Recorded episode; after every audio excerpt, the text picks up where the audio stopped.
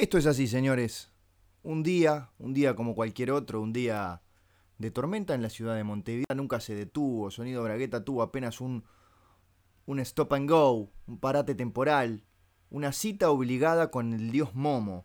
Que en principio yo pensé, Ignacio Alcuri, quien les habla, que me iba a ocupar un poquito menos de tiempo y terminó convirtiéndose en una pausa de tres o cuatro meses en los que salí pintado como un Pierrot por la noche montevideana a cantar las maravillas de este gobierno y las maravillas de la oposición también, porque estamos ante una murga inclusiva.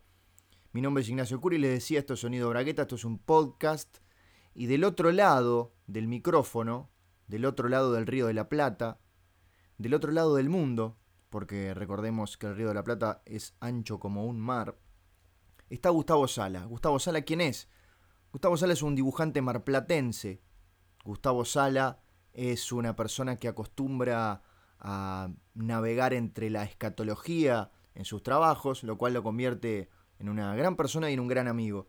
Gustavo Sala es una persona que suele robar internet, que así como la mayoría de, las personas que viven en Buenos Aires está colgada de la luz, colgado del gas, está colgado de internet también, y por eso en particular estamos teniendo unos pequeñísimos problemas técnicos, con lo cual este programa nuevamente, nuevamente, se ha transformado, por lo menos por esta semana, en un duelo de audios de WhatsApp. Este es el podcast más aberrante de la historia. Pero vamos a incumplir, por esta vez, con uno de los. con una de las máximas de este programa. Este programa no tiene edición. Cualquiera que lo haya escuchado se dará cuenta, no tiene manipulación de audio, no tiene nada. Pero lo que sí vamos a hacer es cada tanto voy a poner pausa en la grabadora de sonidos, porque si espero a tener una hora de audios y después los paso frente al micrófono como la última vez, se me van a ir las ganas de hacer este programa todas las semanas. Entonces lo que estoy haciendo en este momento de la manera más cavernícola es poner el celular al lado del micrófono y mientras aprieto el pulsador de WhatsApp para grabar un mensaje para Gustavo, estoy dejándoles a ustedes esta introducción al programa número 27 de Sonido Bragueta.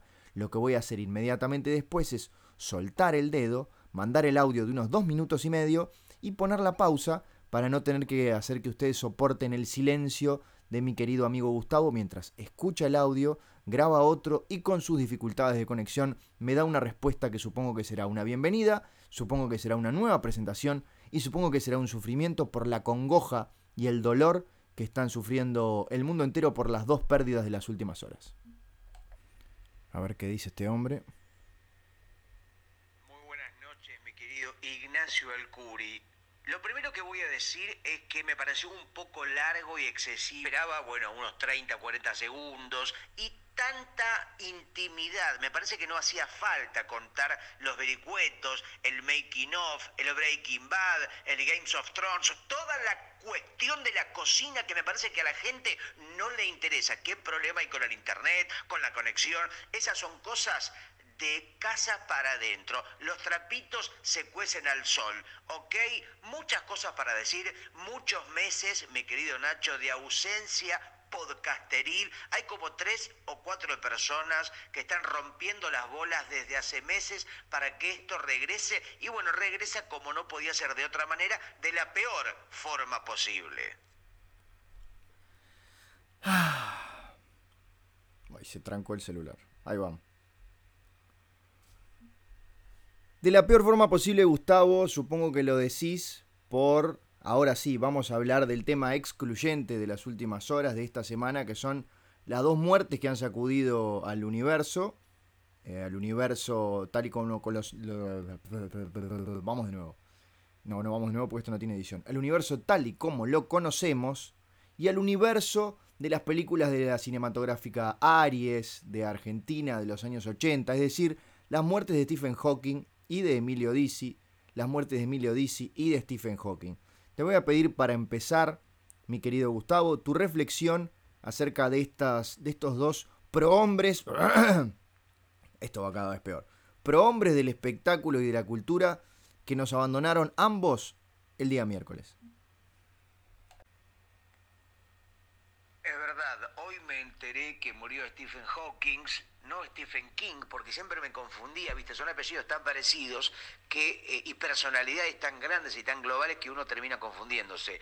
Eh, la verdad que fue una noticia, hoy todos los medios del mundo haciendo eh, pequeños perfiles de este hombre, para mí uno de los personajes asimétricos más importantes del mundo. Normalmente vos, yo, quien está del otro lado, tenemos cierta simetría, somos de las dos partes del cuerpo más o menos iguales, pero el gran Stephen Hawking tenía una especie de, bueno, forma inclasificable, ¿no? Esa cara doblada para un lado, los dientes completamente salidos, esa especie de saliva permanentemente achorreando, que me parece que lo hacía un personaje único. También es verdad que escribió algunos libros, Los agujeros negros del ser, eh, cómo tapar una cañería sin destrabar la Vía Láctea, bueno, siempre mm, rompiendo la bola con los agujeros negros, con el universo, cosas incomprobables, ¿no? Porque digamos la verdad, es como el periodismo deportivo. Vos decís, se presentó el equipo visitante frente al equipo rival en la jornada de anteanoche y la gente dice, ¿cómo sabe de fútbol? Vos decís, el agujero negro estalló en un Big Bang cuando los protones de la nucleorrabia generó una especie de angiosperma global y la gente dice, ¿cómo sabe de física? Cuando en realidad podría no haber sabido nada. Y también es verdad que el morbo del discapacitado hace que un tipo en esa condición escriba una boludez y la gente lo aplauda a rabiar. Con respecto rápidamente a Emilio Dizzi, para mí debo decir que es uno de los milagros más incomprobables o irresueltos o exagerados del humor y la comedia de la República Argentina. Está bien, yo creo que más que hablar de las diferencias, eh, apurándome a lo que preveo que vas a hacer vos, que es comparar a uno con el otro para ver en, cuál gana uno, cuál de los dos es más rápido, cuál teclea más palabras por minuto, yo creo que es importante hablar de las semejanzas, de las cosas parecidas que tienen o que tenían, o que tienen en realidad Emilio dice Stephen Hawking, Hawking sin la S, te pido por favor Gustavo, me está saliendo así como una ampollita en la espalda de escucharte. La primera característica en común, obviamente, es que los dos están muertos. Eso es un hecho fácilmente comprobable para cualquiera que chequee la prensa en internet en el día miércoles y la prensa escrita en el día jueves. Esto, por supuesto, se publica el día jueves, así que ya estarán los diarios en sus portadas con esas fauces descontroladas de Stephen Hawking en una esquina, seguramente abajo a la derecha, y con sus portadas en pleno, celebrando una vida de comedia de Emilio Dizzi, quien fue de hecho, fue uno de los bañeros más locos del mundo. Y hay que ponerse a pensar con todos los bañeros que hay. Porque el mundo, imaginen los continentes, la costa de los continentes, es casi todo playa. Con lo cual es necesaria la presencia de miles y miles de salvavidas, de guardavidas, de bañeros. Entonces, si consideramos que hay aproximadamente, sin temor a equivocarme, 750.000 guardavidas, salvavidas o bañeros, decir que Emilio era uno de los más locos de esos 750.000 no es moco de pavo. Creo que, y creo que lo era, por supuesto, no solamente por su adicción al vino, sino por, eh, bueno, por su carácter, por su temple y por las miles de mm, tiburones que pudo rescatar del agua, llevar hasta la arena donde inmediatamente, por supuesto, murieron asfixiados. Pero hablaba de las semejanzas. Las semejanzas tenemos que los dos están muertos, que los dos tuvieron muy destacados papeles secundarios en Los Simpson. Recordamos a Stephen Hawking haciendo de sí mismo y Emilio Dizzi haciendo del cuñado argentino de Krusty el payaso en un episodio delicioso, tan delicioso que Telefe lo pasó 750.000 veces. Qué curioso, el mismo número de bañeros que hay en el mundo. ¿Casualidad o causalidad? ¿Vos qué decís, Gustavo? Mira, hay que decir también Pará, pará, pará, pará. Acerqué demasiado el celular y se apagó el... Yo me entiendo. Mira, hay que decir también que eh, por más que no lo dijeran demasiado, eh, Stephen Hawking era un tipo muy divertido, era un gran contador de chistes. Eh, lo que pasa es que, bueno, el tema de los, los glóbulos rojos, los agujeros negros, le llevaba mucho tiempo. De hecho, uno de los chistes más famosos de Stephen Hawking que él hacía en las reuniones con científicos, en las reuniones de fin de año, Navidad, era... Espera que lo estoy recordando. Era... Ah, eh, dice, ¿no? Stephen Hawking. Em, ¿Saben por qué mm, uso ropa negra? ¿Por qué? Porque está llena de agujeros negros. Y la gente se moría de risa. En realidad él no lo contaba, si él lo contaba, ¿saben por qué uso ropa negra? Porque está llena de agujeros negros y la gente se moría. Este era uno de los clásicos, ¿no? Y eh, por su parte, Emilio Dizzi era un gran físico. ¿no? pero también evidentemente su trabajo como comediante y por una cuestión de imagen, ¿no? porque imagínate que eh, para el público ubicarlo a Emilio Dizzi en un lugar más intelectual o más científico hubiera agredido o hubiera minimizado su labor como estúpido en el cine argentino. Y hablando de bañeros más locos del mundo, me preguntaba, ¿qué otras cosas hay más locas del mundo? ¿Hubo policías más locos del mundo? ¿Hubo plomeros más locos del mundo? ¿Hay eh, reparadores de PCs más locos del mundo? ¿Hay murgueros más locos del mundo? ¿Qué me decís, Nacho? ¿Qué hay más loco del mundo? Trancando el celular. Gustavo querido, me extraña que preguntes por las cosas más locas del mundo cuando hay una organización internacional cuyo nombre se debe y se bebe a una conocidísima marca de cerveza, por supuesto estamos hablando de los récords mundiales Heineken, que se dedica precisamente a recorrer el mundo, tiene un escuadrón de adivinar cuántos escribanos, sí, 750.000, que van a todos los países, a todas las naciones, a todos los lugares, y le preguntan a la gente, vos en qué sos el más destacado, vos en qué sos el mejor, vos en qué sos el más loco de todos.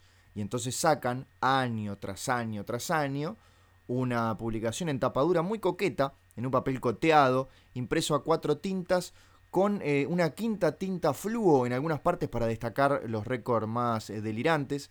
Y bueno, entonces ahí tenés en el fútbol, tenés eh, por ejemplo la pelota más grande de un mundial, tenés en carpintería la mesa de más ébano de todo el universo, y tenés una sección que originalmente salía como un apartado, salía en un librillo mimeografiado de, de mala calidad porque les daba un poco de vergüenza a la gente de Heineken, que era precisamente la de los récords de los más locos del mundo. Y tenés, por ejemplo, hay un sudafricano, te voy a decir la verdad, eh, no me acuerdo el nombre, yo soy muy malo para los nombres, Gerardo. Eh, hay un sudafricano que es el policía más loco del mundo. De hecho, dicen que las siete películas de la Academia de Policía, que vamos a aclarar, no es por fanfarronear, pero las tengo las siete en, en Blu-ray, las tengo... ¿Son siete o son seis? ¿Son 7 o son 6? ¿Para qué voy a.? No, si no voy, si voy hasta ahí no tengo el micrófono. ¿Cómo saber si son 7 o son 6? Para mí eran 7. ¿Son 7 o son 6? A ver. Eh, bueno, el sudafricano este en realidad era piloto, era de los pilotos más locos del mundo. No, la película no se llamaba Los pilotos más locos del mundo, se llamaba Locos del Aire. ¿Qué hago con el sudafricano este? ¿Para dónde lo llevo? Maldita sea.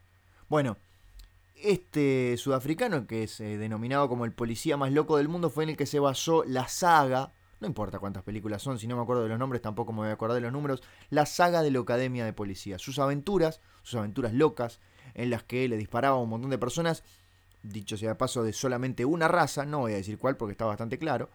Eh, esta persona fue condecorada por ser el policía más loco del mundo, recibió un diploma de la Heineken y tiene una foto de página entera en la sección justamente de los X más locos del mundo de este anuario de récords que sacan el del libro Heineken de las personas más mm, mm, mm, del mundo. Gustavo, quería preguntarte así como curiosidad, porque durante mi gesta carnavalera hablé contigo muy poquito. ¿Cómo fue tu verano? ¿Fue tu verano más loco del mundo? ¿Cómo pasaste? Vos que sos de Mar del Plata, ¿fuiste a ver obras de teatro de gente como Emilio Dizzi, que en ese momento estaba vivo? La obra de teatro de revistas de Stephen Hawking, que en ese momento estaba vivo y bailaba con una serie de, bailarinas de cancán en silla de ruedas. ¿Qué hiciste en estos meses? ¿Se puede saber? Primero, ¿Eh? ¿Por qué?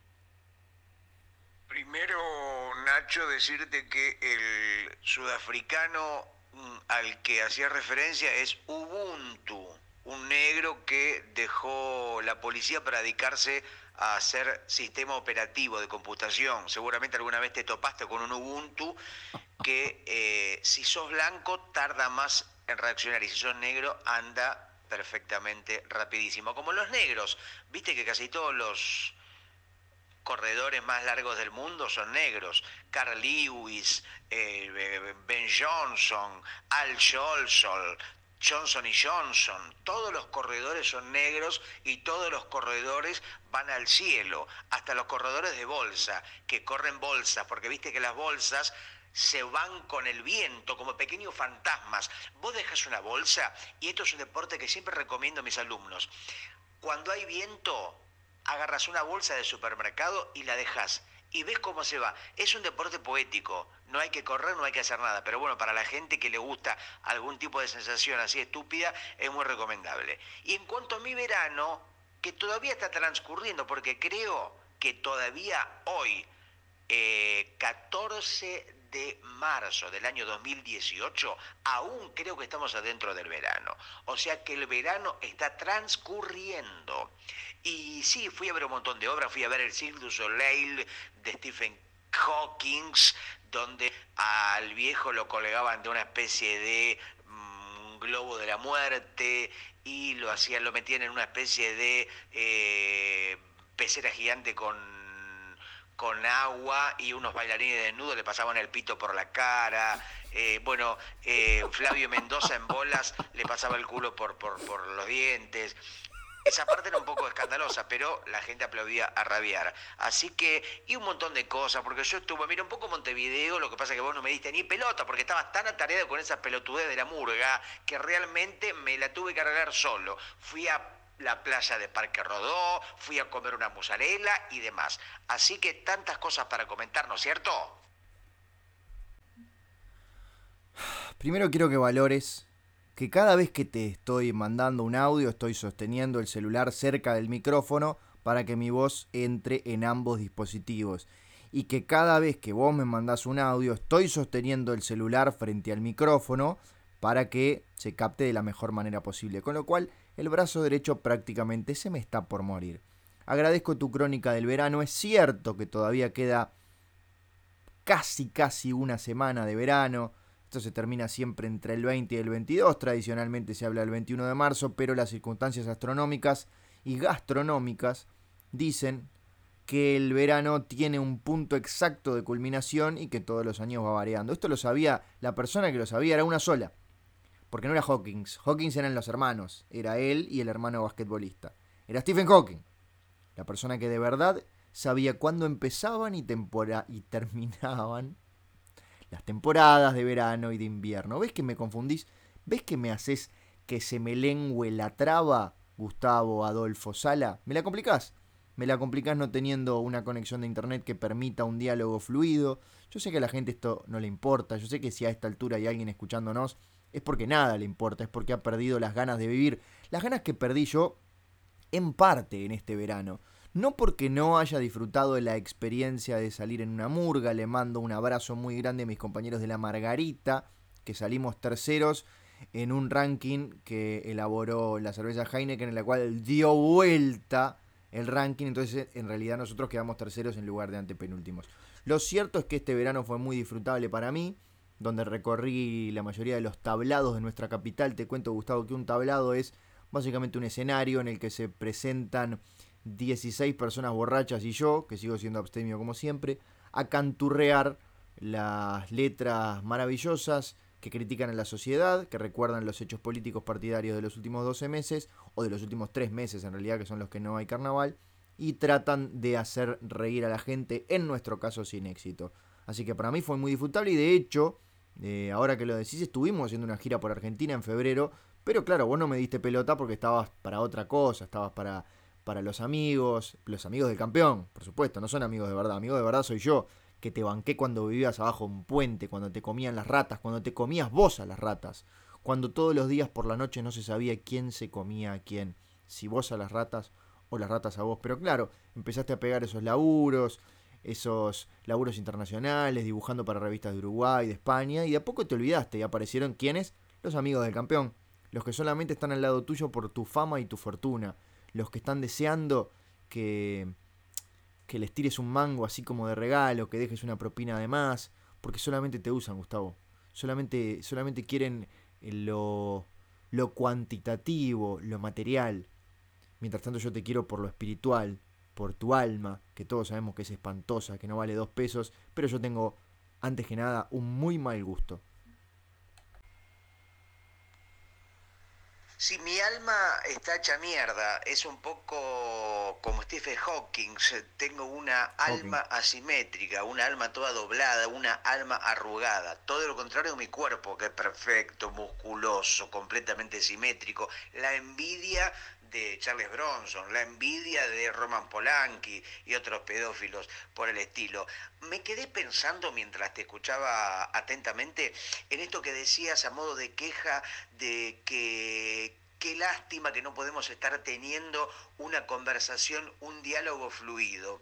Y me quedé pensando en ese concepto, ¿no? De un diálogo fluido, como el fluido Manchester, como un fluido como el agua, como algo líquido. Y me imagino que en cualquier momento van a venir, ¿no? Por ejemplo, las obras de Borges líquidas, libros para beber. Me voy a tomar toda la obra de Cortázar con hielo, ¿entendés? La pongo en la heladera y me tomo un vaso de Lovecraft, un vaso de Eduardo Galeano, un va ¿no? De acuerdo a qué tipo de literatura me gusta. Hasta en algún momento me podría tomar un libro de Alcuri, es decir, tuyo pero líquido, ¿me entendés lo que te digo? Es un poco pensar más allá de lo establecido. ¿Por qué los libros tienen que ser para tocar y para leer y no pueden ser para beber o para comer? Quiero una explicación porque estoy harto de que siempre vivamos de la misma manera. Y aparte, y hablando mejor dicho, de beber y de líquido, es el momento, me dieron ganas a esta hora de la noche de tomar unos mates, unos mateicos, unos matienzos, unos Matthew McConaughey. Eh, así que mira, acá tengo la, uy, tengo la pava, voy a, a poner el agua, ¿no? Porque hay que poner el agua para que se caliente, pero no que se hierve. Le contamos, por ejemplo, a la gente de España, a nuestro oyente Joaquín Aldeguer, ¿no? caricaturista espectacular, eh, pluma notable de las artes gráficas y de la historieta de la caricatura de España y del mundo que nos escucha a través de Evox. Ponemos a calentar el agua ¿Qué básicamente el mate? ¿Cómo podríamos contarle qué es el mate a la gente que no sabe qué es el mate? Vos siendo uruguayo que prácticamente el mate está en el ADN, ¿no? Del montevideano, del que vive en Canelones, del que vive en Punta Chota, en Punta Arenas, en Punta Lara o en la punta que más te guste. Vamos a explicarle entonces a la gente del mundo lo que es el mate. Y se lo va a explicar un uruguayo, una persona que vive en el país del mate, en donde está ubicado el mate más loco del mundo, que está en la Rambla República del Buceo, ahí este, a, poquitos metros del mar. Hay de hecho una estatua del mate más loco del mundo, certificado por supuesto por la gente de los récords Heineken mundiales del universo. Eh, hay una pequeñísima, pequeña, muy, pero, minúscula salvedad que tengo que hacer que yo no tomo mate. Eh, de hecho, tomé una sola vez en mi vida a los 35 o 36 años y me pareció una inmundicia. Y está esa cosa de la gente que te dice, no, el primer mate no te va a gustar, pero después con el tiempo es como que te acostumbras. Ese famoso tema del, del, gusto adquirido. Y a mí me parece una porquería eso. Me parece que es como que si comes caca, caca de perro o caca de persona, caca de indigente, como los que a veces hacen caca en la vereda acá de mi casa porque como vivo en un barrio residencial, es muy común que la envidia de otras personas haga que hagan sus deposiciones en la vereda. Si vos agarrás una cucharita con caca y la comes de desayuno, el primer día te va a parecer horrible, te va a parecer una mierda, literalmente. El segundo día, el tercero, el cuarto, hasta que un día te acostumbras. Y, decís, y te acostumbras y el cuerpo te pide una cucharadita de caca. Entonces, ¿de qué gusto adquirido estamos hablando? Estamos hablando del acostumbramiento a la basura. Y el mate es una basura, pero igual Vamos a contarle a la gente de qué se trata el mate. Hay que agarrar un escroto de toro, y eh, momificarlo, plastificarlo, eh, ¿cómo decirlo? Dejarlo, o sea, hueco, pero además bien rígido. Y ahí se transforma en algo conocido como el porongo. El porongo es justamente un escroto de toro este, plastificado. Eso se cura, quiere decir se le pone agua caliente, se deja en una noche de luna llena en una azotea, preferentemente durante toda la noche con agua, para que se le vaya el, básicamente el sabor a, a, bola que tiene eso.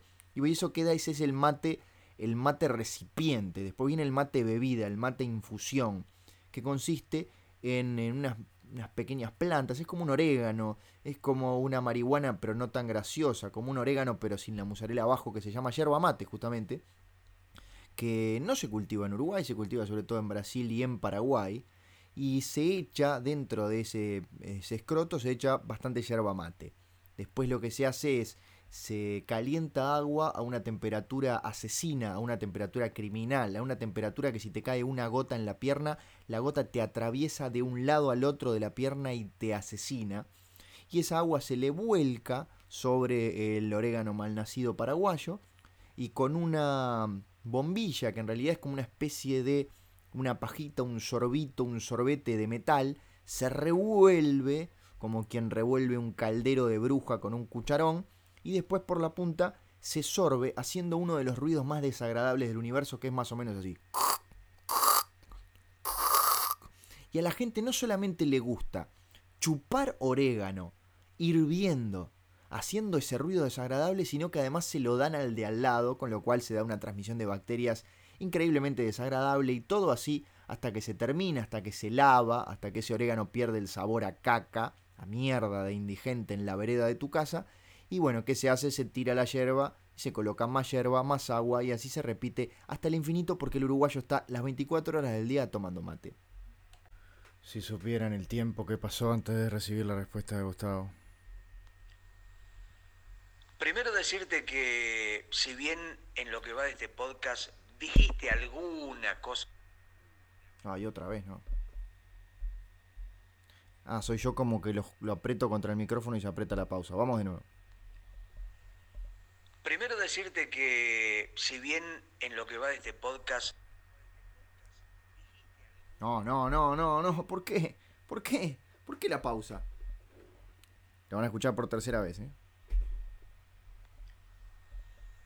Primero decirte que si bien en lo que va de este podcast dijiste alguna cosa más o menos graciosa, alguna idea más o menos lúcida, hubo algún intento por decir algo relevante, recién me hiciste reír cuando dijiste porongo.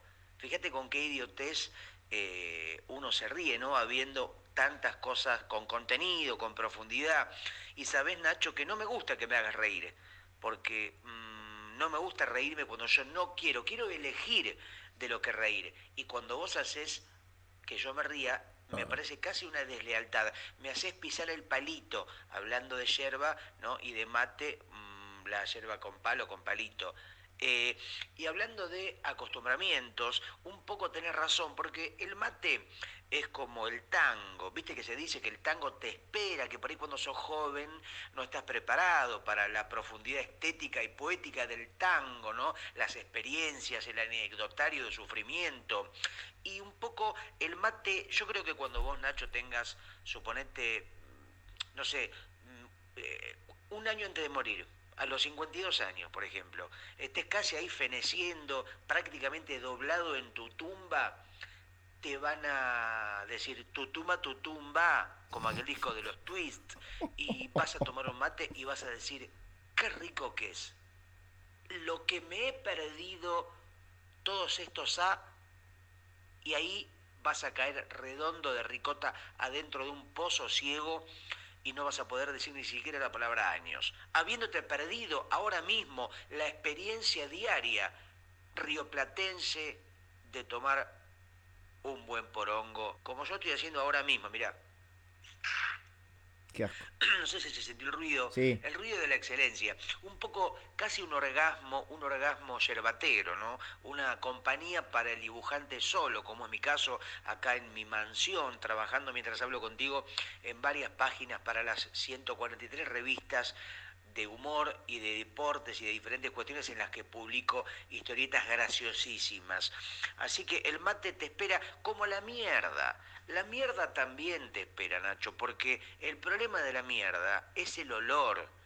Por eso nosotros consideramos que comer mierda es algo asqueroso y repugnante. Es una cuestión cultural. El olor es feo. Si la mierda humana o animal o vegetal o de cualquier especie no tuviera ese olor tan fuerte, la comeríamos sin problema.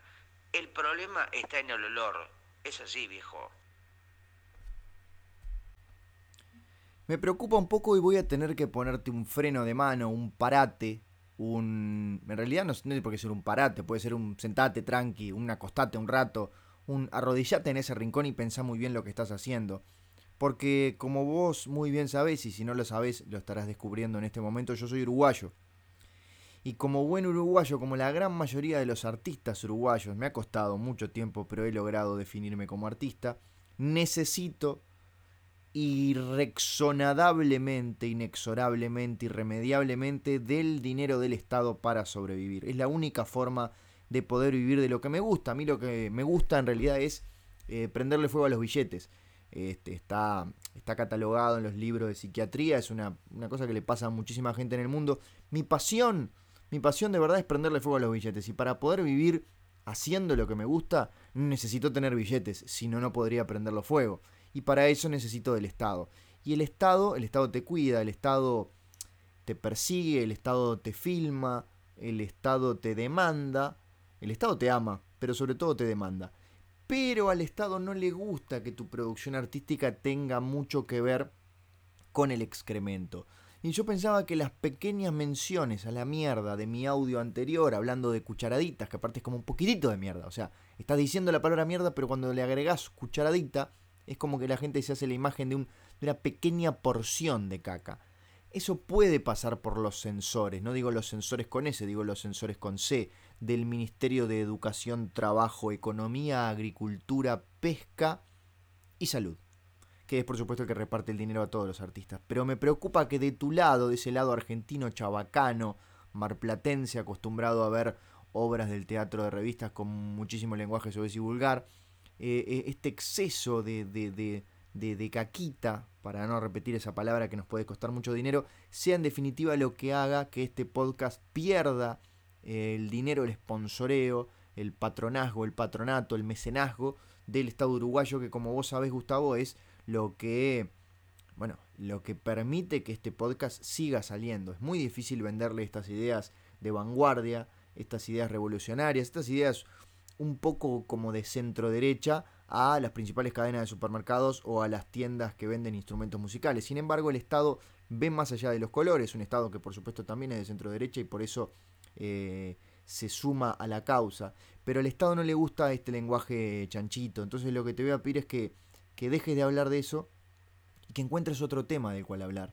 ¿Qué pasa con el humor blanco? ¿Existe el humor blanco? ¿Se puede hacer reír a la gente? No sé hacer reír a vos porque sos una persona muy especial a la cual no le gusta reírse, pero ¿es posible hacer reír a la gente sin decir malas palabras? Yo me pregunto, yo te pregunto, Gustavo. Por supuesto, Nacho, el humor blanco es el que está adentro del pito, es decir, el humor orgánico, el semen, el espermatozoide. Nosotros cuando nacemos eh, tenemos humor en el pito.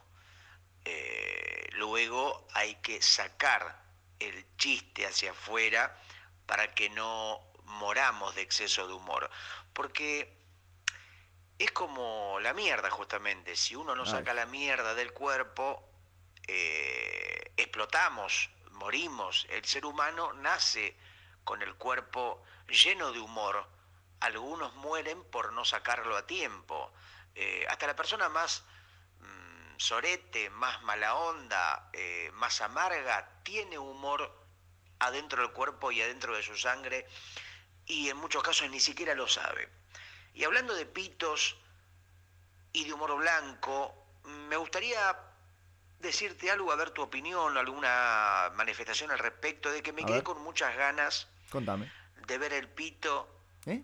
del bicho de la forma del agua, la película de Guillermo del Toro. Este hombre anfibio, mitad ser humano, mitad pez, que en la película tiene todo el tiempo un carácter erótico, ¿no? Con esta protagonista sordomuda, que hay una tensión permanente, corporal, sensual, erótico. Eh, ella aparece desnuda, se toca, manifiesta un deseo explícito por ese hombre anfibio, esa criatura eh, acuática, eh, pero sin embargo en las escenas de amor, de, sexo, ¿no? con esa improbable situación de un baño lleno de agua cuando es evidente que eso es imposible porque el agua claramente se escabullería por la puerta y demás, pero más allá de esa cosa improbable, mm, supongamos que es una licencia cinematográfica y la podemos aceptar. Me quedé con muchas ganas y deseo cuando esa escena venía, digo, ojalá que aparezca un tremendo pito acuático, una tremenda poronga eh, anfibia, mutante, y estaba preparado para aplaudir si eso sucedía, pero lamentablemente ese pito nunca apareció. Creo que hubiera sido mucho mejor película con un buen pito y es una peor película sin esa decisión valiente de un Guillermo del Toro acobardado por no mostrar el sexo de su criatura, por no cuidarla, por no exponerla como corresponde, porque esa criatura tiene pito y quiere mostrárselo al mundo. Digamos, Gustavo, que lo importante en este caso era la historia de amor, un amor que por supuesto incluía el sexo. Yo a mis casi 38 años estoy empezando a descubrir que en las relaciones amorosas también existe algo llamado relación sexual que incluye este intercambio de humores, de algún humor blanco, algún humor negro, algún humor rojo, ¿por qué no? ¿Por qué no? No hay que ser arjonista en la vida.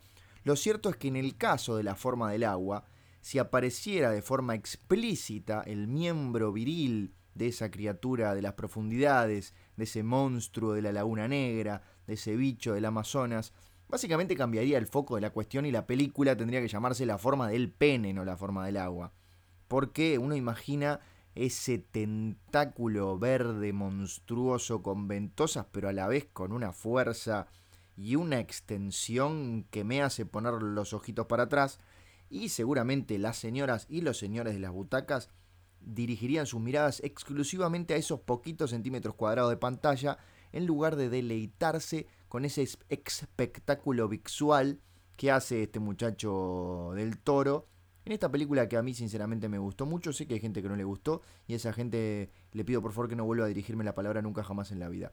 A mí me encantó la forma del pene, quiero decir la, forma del agua, no la forma del pene, porque eso en realidad no lo sabemos. Sí sabemos, y esto no es un spoiler, sí sabemos que tiene pene, porque esta muchacha que es muda, no sordomuda, creo que no entendiste nada, eh, capaz que por eso no te gustó la película, esta muchacha en un momento describe cómo es por lo menos cómo sale a la superficie o cómo sale a las profundidades ese tentáculo sabroso y rabioso. Hay como una apertura en la zona cloacal de la, del monstruo de la laguna, como que hay dos partes, como unas compuertas, como una armadura de tortuga, como un caparazón que se abre hacia los costados y de ahí, para que voy a chiflar más cerca del micrófono para que tenga el efecto deseado. De ahí, no sé qué me pasa, que es como que no puedo chiflar muy fuerte. No, ahora. Bueno, tal, lo tuve que hacer sin silbido, pero creo que se entendió la propuesta, se entendió lo que quería decir, que es eso de, del, monstruo, justamente el monstruito de la laguna pidiendo, pidiendo oxígeno a gritos. Algo muy interesante que yo luego quise practicar en mi casa, para eso me compré un, un pececillo, pececillo dorado, de esos que venden en la feria, el resultado sinceramente no fue el mejor. Eh, hubo un pesticidio, debo confesarlo, y tuve que deshacerme de la evidencia por el inodoro, pero confieso de nuevo que esos 15 segundos que pasamos juntos fueron una historia de amor apasionante y lo repetiría y de hecho mañana voy a comprar más pececitos dorados. A ver. Ay, hay que descargarlo todavía. Ahí viene. No me extraña, Nacho, que te haya gustado la forma del agua, porque te gustó Coco, esta película manipuladora, obvia, sensiblera, con un mensaje casi publicitario de las emociones lamentable. Eh, es más, lo voy a decir explícitamente frente a los miles de oyentes que nos escuchan. Vos has llorado con esa película que realmente eh, ya se ven venir los recursos narrativos de a 400 kilómetros.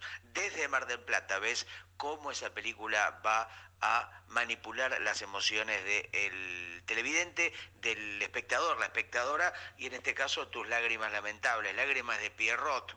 En este caso esperaba eh, otro tipo de comportamiento de un hombre con tu cultura cinematográfica, eh, mi querido Nacho. Em, y no es que no me haya gustado la forma del agua, me pareció simpática, rescato cosas, me gusta justamente este carácter erótico, eh, no exagera con esta situación de la fantasía mm, que me parece insoportable, ¿no? En películas como Laberinto del Fauno, donde todos son criaturas idílicas, ninfas del bosque y una mm, criatura voladora que de pronto atraviesa el bosque encantado. Acá es otra situación, el clima, pero bueno, eh, lamentablemente me quedé con ganas de ver el enorme pito de la criatura anfibia, que le decimos criatura porque me parece que no sabemos cómo se llama, no tiene nombre. ¿Y por qué no le pone un nombre? O sea, ya no sabemos cómo es su pito y tampoco sabemos cómo se llama. Yo creo que como en aquel programa de Gerardo Sofovich, La noche del domingo, recuerdo que eh, no estamos remitiéndonos a la década del 80, Gerardo Sofovich en un momento tiene un oso, una especie de, de osito de peluche, que lo tenía y lo mostraba al público, y ese osito no tenía nombre. Entonces hizo un concurso con eh, la gente para que bautice al osito de Sofovich. Recuerdo que el nombre fue eh, el peor posible, Totón. Ese osito de mierda se terminó llamando Totón. Estoy casi seguro, lo podríamos eh, de alguna manera confirmar a través de la web, pero era Totón, lo puedo jurar con mi sangre el bicho de la forma del agua se podría llamar Totón, quizás, o algún nombre que a vos se te ocurra, ya que sos tan creativo, mi querido Nacho. Mira, ni voy a cortar el audio porque ya le voy a responder esta basura humana. Gustavo, querido hermano, amigo, cuñado, consuegro, no creo que sea importante, pero como yo estoy dispuesto a darte todos los gustos, a hacerte todos los favores, a hacerte el helado de todos los gustos que vos quieras, el helado más loco del mundo tal vez, voy a proponerle a nuestros oyentes que participen del gran concurso El nombre del agua, que es justamente el de ponerle nombre, bautizar a la criatura del pantano, al monstruo, al protagonista de la forma del agua, que es eh, ese bicho acuático, submarino, acuamántico, interpretado por el actor Doug Jones, que ya se puso en la piel de otro bicho marino, acuático, bondadoso, dirigido por Guillermo del Toro en las dos películas de Hellboy. O sea que esto en realidad tiene tantos, pero tantos juicios por plagio, la forma del agua, que creo que es como aquella enfermedad, el síndrome que tenía el señor Burns de los tres chiflados, que es que todos los plagios juntos no entran en el mismo juzgado. Entonces lo que hace es que se anulan todos entre sí. La realidad, por supuesto, es que esta es una película que homenajea a muchas películas. De hecho, Guillermo del Toro eh, por un momento estuvo a punto de encabezar su versión del monstruo de la, de la laguna, de la laguna negra, de la laguna roja o de la laguna blanca, dependiendo de punto de vista de la información y cuando le dijeron que no, dijo, la hago yo, no pago los derechos y hago este homenaje que a mí, repito, me gustó mucho. Pero lo que vos, oyente, vos, eh, único oyente español, vos, tres oyentes de la República Argentina, vos, dos oyentes del Uruguay, a los seis oyentes que tiene este programa, les estamos hablando directamente para que bauticen al monstruo, al protagonista. Y si quieren y se animan, no suma puntos, pero si quieren bautizar al monstruo y a su pene con dos nombres distintos, viste que por ejemplo está el tipo que se llama Walter, pero a su pene le dice Chorlito. O está, este, no sé, uno que se llama Fernando y Fernandito, porque tampoco tiene mucha imaginación. Entonces, en este concurso lo que hay que hacer es ponerle nombre al bicho, ponerle, claro, pues si digo ponerle nombre al bicho no saben de cuál de los dos hablamos. Hay que ponerle el nombre del agua, hay que ponerle nombre al protagonista de la película y de plus, de chapa, hay que ponerle nombre, si quieren, Esto no es opcional para quedarse con el premio, que es un premio simbólico, que es que lo vamos a nombrar en alguna edición futura de Sonido Bragueta Servicio de Compañía. Es eso, así que lo contestan por la forma que se les ocurra. Tenemos un mail, pero no lo revisamos. Pueden contestarnos un tweet, pueden buscarnos por Facebook, pueden dejarnos un comentario en Evox o en Mixcloud. Tampoco lo revisamos mucho, pero eh, traten de que nosotros nos enteremos del nombre propuesto para esta criatura de la laguna y lo que nosotros vamos a hacer es elegir, eh, elegir. Vamos a nombrar el único que nos llegue, porque sabemos que de los seis hay cinco que son unos vagos descaderados inmundos y esa otra persona, vos sabés quién sos, a vos te estoy hablando, es la que nos va a mandar ese nombre y se va a hacer acreedor al honor y la fortuna, que es la fortuna de que lo nombremos, no, no, no hay plata de por medio porque ese, somos dos personas muy pobres. Los grandes no mueren. Una gran pelotudez porque los grandes mueren, los chicos mueren, los gordos mueren, los animales mueren, las plantas mueren, todo muere. Pero es una forma bonita de no querer despedirse de alguien, ¿no? De tenerlos desde la oralidad, desde la palabra y no dejarlos en paz. Digo, si uno supuestamente cuando muere o un artista sigue vivo, nosotros que estamos efectivamente vivos, ¿estaremos muertos? Digo, mientras estamos vivos, ¿estaremos al mismo tiempo muertos? Y no lo sabemos. Para que lo mandó en dos audios, porque tiene problemas. Voy. Me gustó la idea del concurso, el nombre del agua.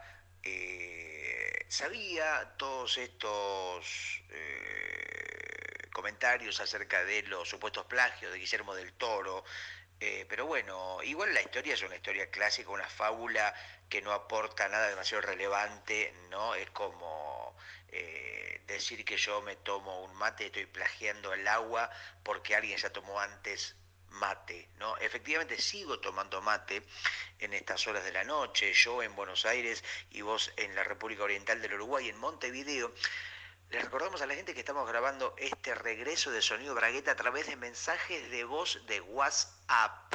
WhatsApp Doc, decía el pequeño Elmer, el cazador, WhatsApp Doc.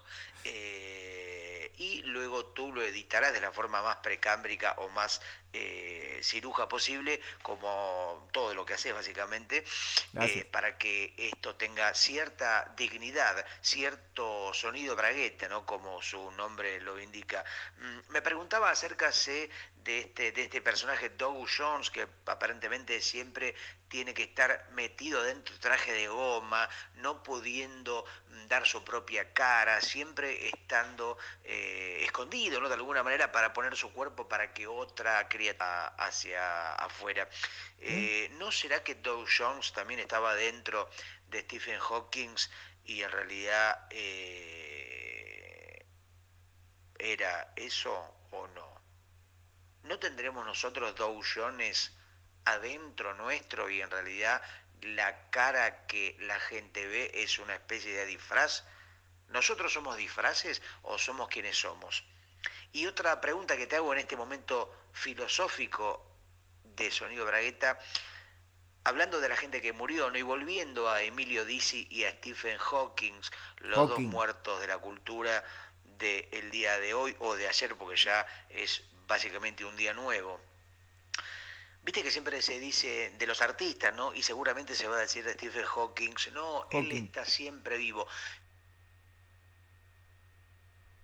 ¿Qué? ¿Qué? Y termina ahí. ¿Y yo cómo sigo con esto? Bueno. Ah, voy a tratar de seguir con el audio respondiéndote a una pregunta que nunca terminaste de formular, pero no me importa, porque estoy acostumbrado a tratar con la nada misma siendo tu partener. Eh, me hiciste acordar una cosa, nombraste a Doug Jones y te preguntabas si él no estaría dentro de Stephen Hawking, de hecho estaba dentro de Stephen Hawking.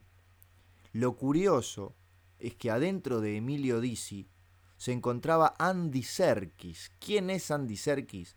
Es otro de esos actores a los cuales le vemos muy poco la cara, apenas si se la vimos haciendo de Clow, un villano de Marvel un poco tonto, tontuelo en, el Pantera Negra y en alguna película anterior. Andy Serkis es el que hizo del Gollum en las películas del Señor de los Anillos de Peter Jackson, Andy Serkis es el que hizo de César en la nueva trilogía del planeta de los simios. Tanto Doug Jones como Andy Serkis están acostumbrados a no mostrar su rostro y en los últimos 70 años, moneda va, moneda viene, ambos estuvieron viviendo dentro de dos celebridades completamente diferentes, aunque con algunas semejanzas. Doug Jones estuvo obligado a postrarse en una silla para interpretar a Stephen Hawking, uno solo, sacale la S por el amor de Dios que me vas a volver loquito. Mientras que Andy Serkis se metió debajo de la piel un poco coloradita por el alcohol de Emilio Dizzy. Estos dos personajes que se encontraron, eh, recordemos, en ese capítulo de Los Simpsons maravilloso y en otras oportunidades más. Una vez en la cancha de Platense, en plena, en plena barra brava o barra de aliento, se encontraron de manera casi increíble eh, Andy Serkis y Doug Jones metidos respectivamente dentro de Emilio Dizzy y de Stephen Hawking. Esas, esas casualidades locas que nos da la vida. Eh, pero queríamos llegar con todo esto? Si morimos, si estamos vivos, si hay algo que sigue vivo, como cantaba No te va a gustar. Yo creo que estamos en un plano de existencia y que luego de nuestra muerte pasamos a otro y que luego pasamos a otro y que luego pasamos a otro y como las personas, por ejemplo, que se quieren, se van muriendo a intervalos diferentes, es imposible que vuelvan a encontrarse. O sea, si se encontraron en este plano, quiéranse mucho, ámense mucho, que seguramente no se vuelvan a cruzar. ¿Qué opinas vos de, por ejemplo, de la teoría de la reencarnación? ¿Vos pensás, Gustavo, que en tu vida anterior, por ejemplo, fuiste un asesino en serie y por eso el destino, el nirvana o el Foo Fighter te castigó metiéndote adentro de un dibujante argentino. ¿Qué pensás? Hablando de Coco, que no me hiciste ningún comentario a partir de mi ataque hacia tu persona, ¿no? Mostrándote como un sensiblero llorando ante Coco de Pixar.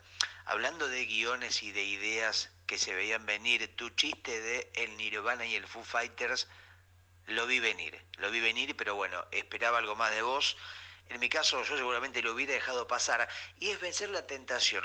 Viene el chiste y a veces hay que correrse, hacerse a un lado y decirle, chiste, seguí, anda con otro, anda con Alcuri, que él seguramente te va a dar cobijo.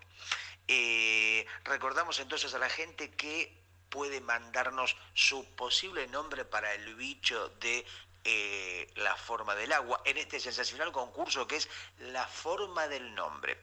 Vos decías un nombre simbólico, pero bueno, eh, vos entre miles de cosas escribís cuentos, eh, yo entre dos cosas, dibujo, podemos hacer alguna cosa como para regalar, inventar un premio, no sé, lo dejo ahí en el aire, o en el agua en este caso.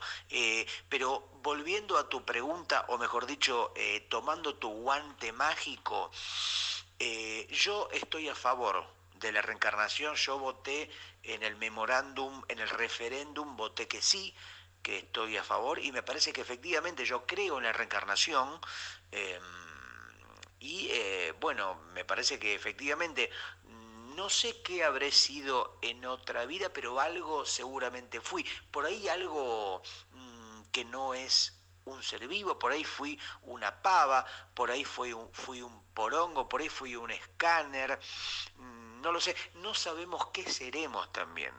Eh, pero sí, efectivamente, me parece que eh, eso está más que claro, ¿no es cierto?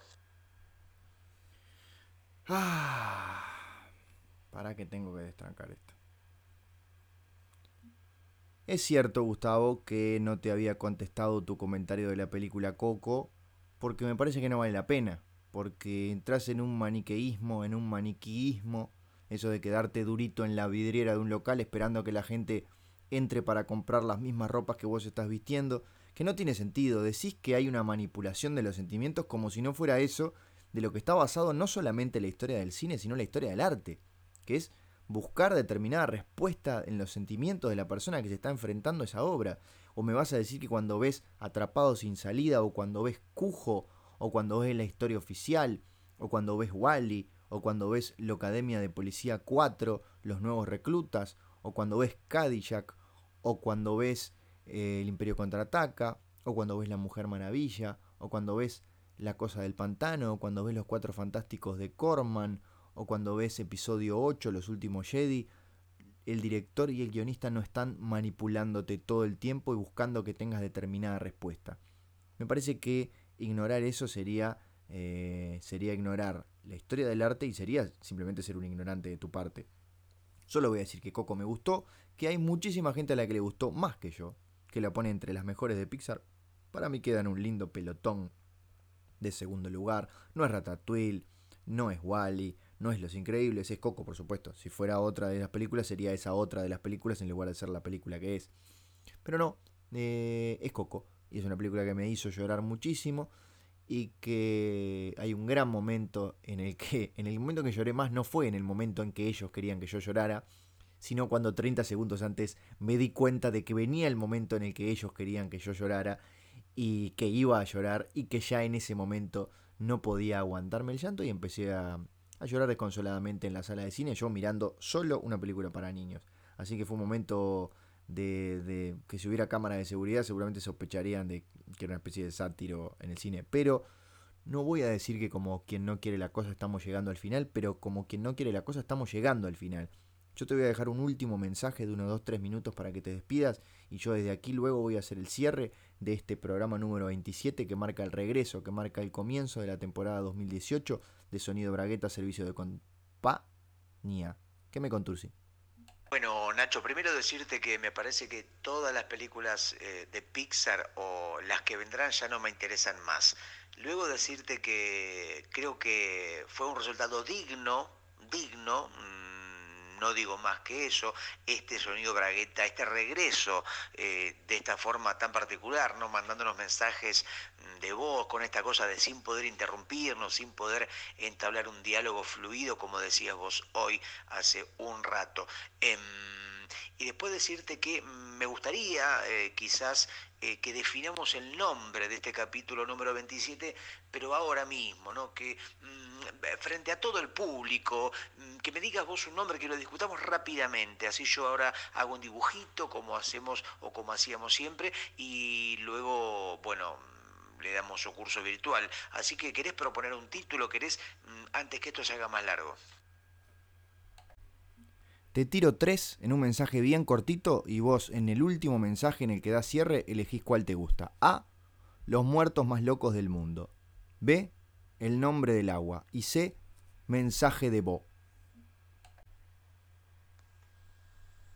Bueno, entre esos tres es evidente que el que me parece mejor es Los muertos más locos del mundo. Así que este capítulo número 27, así se llama. De esta manera nos despedimos. Quien te habla, Gustavo Hernán, y quien te dejó de hablar hace unos segundos, Ignacio Alcuri, Montevideo, Argentina, Uruguay, Buenos Aires, mensaje de voz, podcast, aquí estamos, aquí estaremos. Hasta mañana, chao. Te digo hasta siempre, hasta nunca. Reencarnamos en lo que haya que reencarnar. Chao.